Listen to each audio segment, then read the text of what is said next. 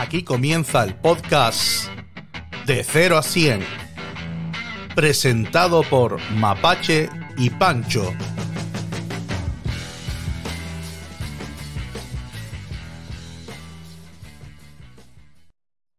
Hola a todos y bienvenidos a otro capítulo del podcast de 0 a 100. ¿Qué tal, Mapache? ¿Cómo estás? Bien, bien, ¿tú qué tal? Yo bien. Eh, saliendo de una cosa complicada que estaba pensando el otro día, y es que salimos de una ola de calor y yo he estado con problemas gastrointestinales. Y la verdad que es una mala combinación.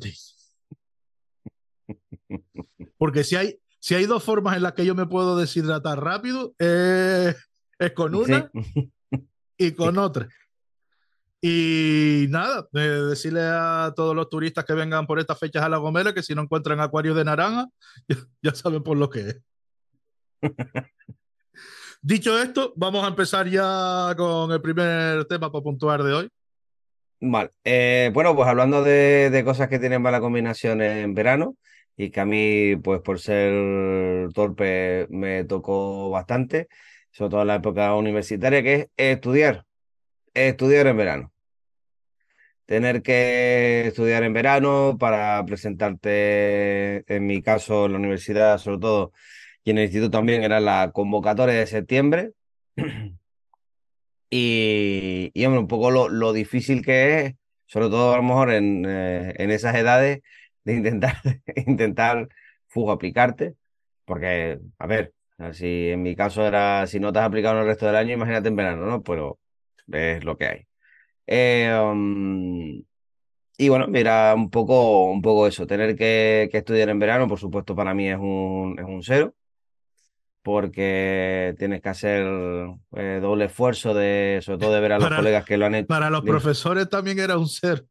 Quiero decir, ellos te ponían un cero y por eso tenías que estudiar en verano. El caso es que, que claro, tenías que encima con, en, mi caso me tocó bastante lo que era la, la- las redes sociales, no tanto como ahora, obviamente, pero ya en su época ya era, se manejaba el 20 Messenger y demás, pues con sus fotitos, vídeos, bueno, vídeos no tanto, más, más bien fotitos y de tal, que se están pasando bien porque ellos lo han hecho bien. Y tú, pues, por, en mi caso, pues por, por idiota y por no tener, no, no hincar los codos cuando tenía que hacerlo, pues ahora tenía que hincarlos en verano. Lo cual a veces salía bien y a veces salía peor, porque encima a lo mejor te presentabas, volvías a suspender y decías, pues, tanto esfuerzo para nada.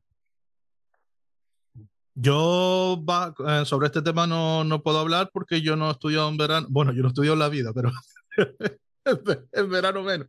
Yo, salvo el cuadernillo rubio que ya, o sea, el vacaciones Santillana, perdón, y esas actividades que mandaban en verano, yo no tuve que ah, aprobar, o sea, estudiar nunca en verano.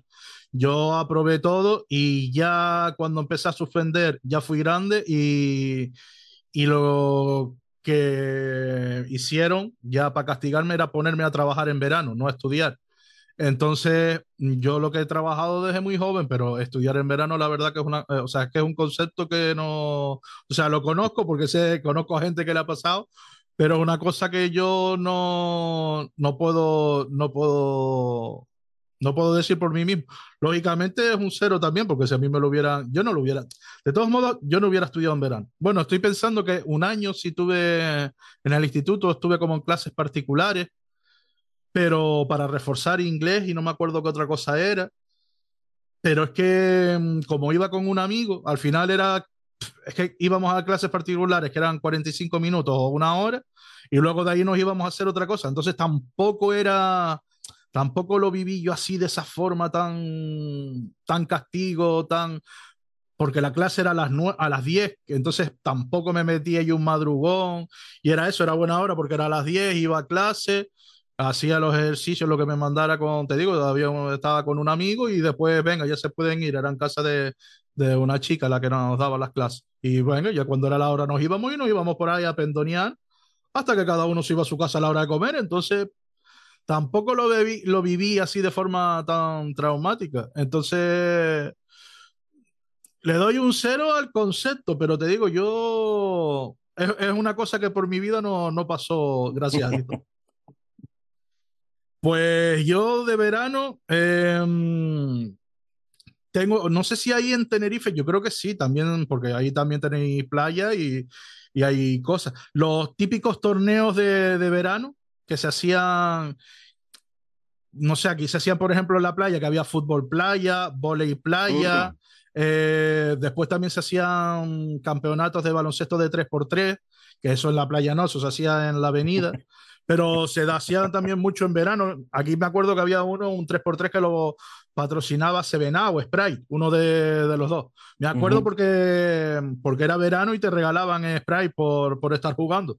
Entonces, Spray o Sevena, era uno de los dos, pero joder. Eh, yo creo que al final acababa, acababa el campeonato con más aire dentro yo que el, que el balón de baloncesto. Y tío, yo los torneos esos de así de pibe de, de, lo que fuera, del deporte que fuera, porque yo creo que participé tanto en fútbol playa como en volei playa, como en, sobre todo los de 3x3, que se me, de los tres deportes, el baloncesto era el mejor que se me daba. Y yo los recuerdo como, como un 100. O sea, yo le pondría un 100. Es verdad que habían algunas injusticias, sea, porque siempre lo organizaba al final gente de aquí y habían como algunos favoritismos y algunos rollos, pero al margen de alguna así, alguna cosilla de... Sí, de que el arbitraje, o sea, sí. Si era un primo de uno que jugaba en el otro equipo, pues todo lo que hacías tú era falta y lo que hacían ellos estaba bien. O sea, que habían cosas que eran como muy descaradas, sin ser sin ser eso, que bueno, que lo veo más anecdótico ahora que, que traumático, pues yo, para mí, los, todos esos torneos eran un 100, porque además era una cosa que te mantenía activo, estabas haciendo rollos con la gente, te juntabas con, con amigos y con, con, otra gente que no eran los de tu clase, porque ya ahí era verano y era como con la gente con la que te gusta estar, no por la que estás con obligación. Y en resumen, eso, o sea, yo todos esos torneos de verano los recuerdo, yo le pongo un 100. Yo sí, yo también participé en torneos, no mucho, las cosas como son, no muchos, porque era malo en deportes y no tenía amigos, lo cual es una combinación, hablando de combinaciones, no, no es que fuera la mejor para participar en los torneos. Sí, yo, hombre, yo la verdad que lo, lo recuerdo, yo los voy a dar un 50 porque no estaba, no estaba mal, tampoco participé mucho si era verdad que la gente mm, no tuve no tuve pocos no tuve problemas así respecto al arbitraje, no mucho. Pero sí es verdad que a mí lo que mm, les doy un 50 porque, porque siempre, em, bueno, esto pasa no solo en verano, pero claro, yo los lo conocí en, en esos torneos de verano, la gente que se lo toma muy a pecho. No, no sé, no sabría muy bien cómo explicarlo, pero era, pero era eso, era como un plan de que sí, que sí, ¿sabes? Nos, nos llevas ganando de 20 puntos, no hace falta seguir defendiendo a muerte. No, hace falta, faltan, faltan 20 segundos, no hacía falta ese empujón, ese manotazo en la cara sobraba, ¿sabes? No, no, no, no sé. Entonces yo por eso le doy un 50, porque era eso, porque eh, te mantiene activo, era para divertirse, pero había gente que se lo tomaba como si fuera sí, como si se, le fuera la vida en ello, vamos. Ajá, pues, sí. Pues bueno, pon un tema de los tuyos. Sí, eh, a ver, son, son de estos temas que quizás al igual que los juegos de mesa lo voy a, lo voy a, colar un poquito. Pero aunque esto se, mm, se emita en agosto, pues eh, quien no se haya enterado, este fin de semana falleció Francisco Ibáñez, ¿vale? Eh, una persona pues cuyo, cuyos tebeos con Mortadelo y Filemón, pues la verdad que a mí me, me ayudaron bastante. Y suelo relacionar eh, los tebeos con, también con verano, porque, porque los, normalmente los periódicos solían ofrecer o bien, o bien cintas, en su caso cintas de VHS, o bien o bien colecciones de, de cómics que solían tirar, o bien de... Mm, la gran mayoría de Mortadelo y Filemón, pero sí recuerdo una de, de un periódico que eran de, ya de, de cómics, pero normalmente eso tiran de Mortadelo y Filemón, entonces es un poco como pequeño homenaje o como pequeño, sí, pequeña, mm, pequeña apreciación, pues el, el hecho eso de que, de que yo suelo asociar verano más que a cómics, a, a, lo que se denominaría el TVO español. Y con ende con Mortadelo y Filemón. Como solo por TVO español, pues TVO, eh, eh, solo leía Mortadelo y Filemón, para mí siempre fue un 100, porque esperaba con, con ansia ese fin de semana ese nuevo cómic, porque normalmente no, no es que pudiera acceder a, sí, no, no podía acceder mucho a, a, a esos TVOs y, y, te digo, ese me salvó muchos veranos el hecho de, de que esos periódicos los ofrecieran y, y hombre, para mí las aventuras de Mortadelo y Filemón, te digo, para mí siempre serán un, un 100. Yo Mortadelo y Filemón o los TVOs no los consumí mucho. Eh, yo lo que sí veía y me gustaba era la, la, serie que estaba basada en los teberos, una serie que, mm, si no recuerdo mal, emitía Antena 3, la, la solían poner por las mañanas, y así es como consumí yo mucho y me gustó Mortadelo y Filemón. Luego vi la primera, la primera película también, que, que me, hizo bastante, me hizo bastante gracia, estaba gracioso. Lo que pasa que no era o sea, era diferente. O sea, de todos modos, también a lo mejor tendría que ver la hora de adulto con otra mentalidad, porque yo ahí estaba de adolescente. Y, y, a lo mejor ahora la vería con otros ojos y la valoraría más. En su momento fue como, me gustan más los dibujos, es en plan, pero claro, es que uh -huh. hacerlo con personas y mira que habían cosas que estaban muy bien hechas y, me, y, y sobre todo rollos de efectos especiales que para ser una película española hecha aquí en España, me sorprendió un montón lo bien, lo uh -huh. bien hecho que estaba. Y la, la, por ese lado siempre la, la, valoré un montón. Lo que pasa que mmm, no me hizo tanta gracia como me hacía, por ejemplo, un capítulo en, en animación, en dibujos animados. Yo, toda la obra de Ibáñez para mí es un 100, mmm, pero no, no por Mortadelo y Filemón, por Rompetecho, el botón de sacarino, sino por todas las tiras cómicas y todo, o sea, cómo retrataba mm, a España, a los españoles, al mundo en general, cuando hablaba también de cosas como de los atentados a las Torres Gemelas, de guerras que habían internacionales. Eh, yo más que a Mortadelo y Filemón, que, que, es un, que sí, que le, doy un 100 también, eh, yo le daría un 100 a, a Ibáñez, porque la verdad que como creador y lo que ahora sería un creador de contenido, que antes era dibujante, de, en este caso dibujante de cómics o de viñetas o de TVO, eh, para mí es un 100 porque era una mente... Mm, joder, yo eh, casi que a la altura, que no me acuerdo el nombre de este, del de Mafalda. Pues a ver, porque de todo lo que tengo aquí. Vale.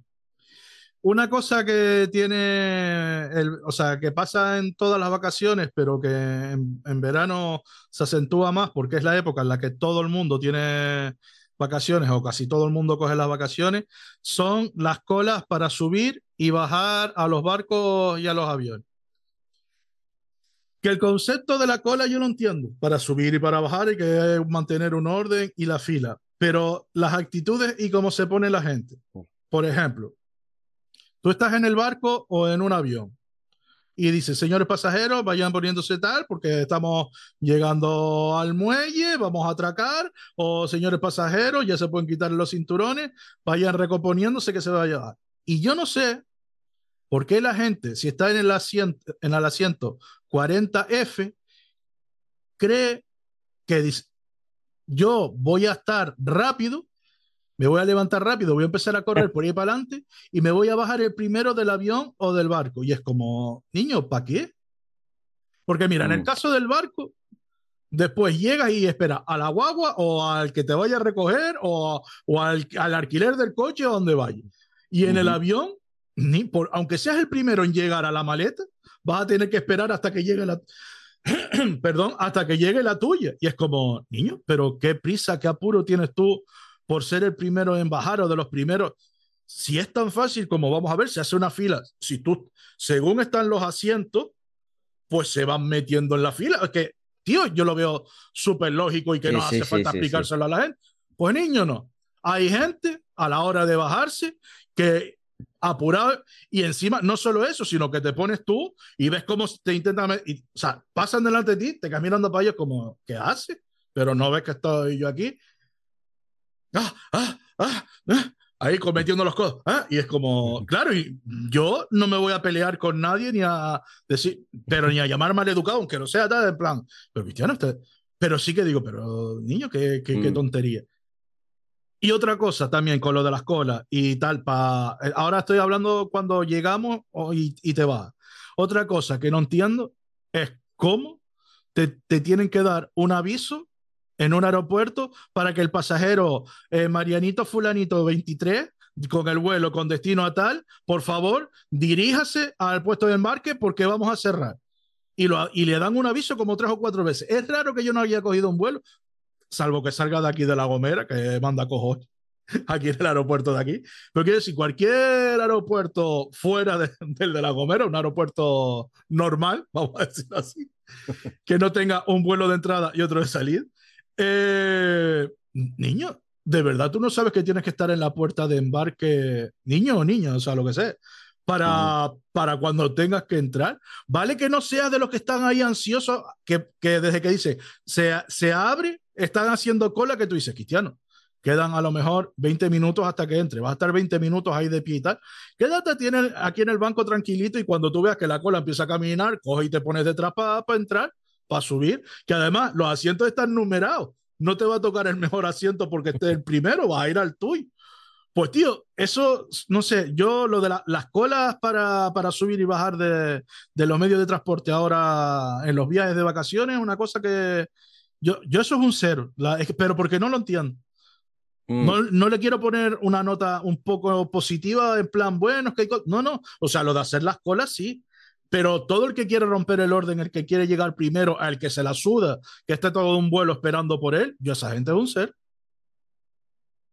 Mm, el, el- yo solo estuve, lo estuve investigando un día porque tampoco, o sea, también me, me resulta curioso eh, y al parecer están obligados, o sea, están obligados por ley a avisar. O sea, mm, el rollo de, que em, creo que es un número determinado de veces y tal que tienes que avisar.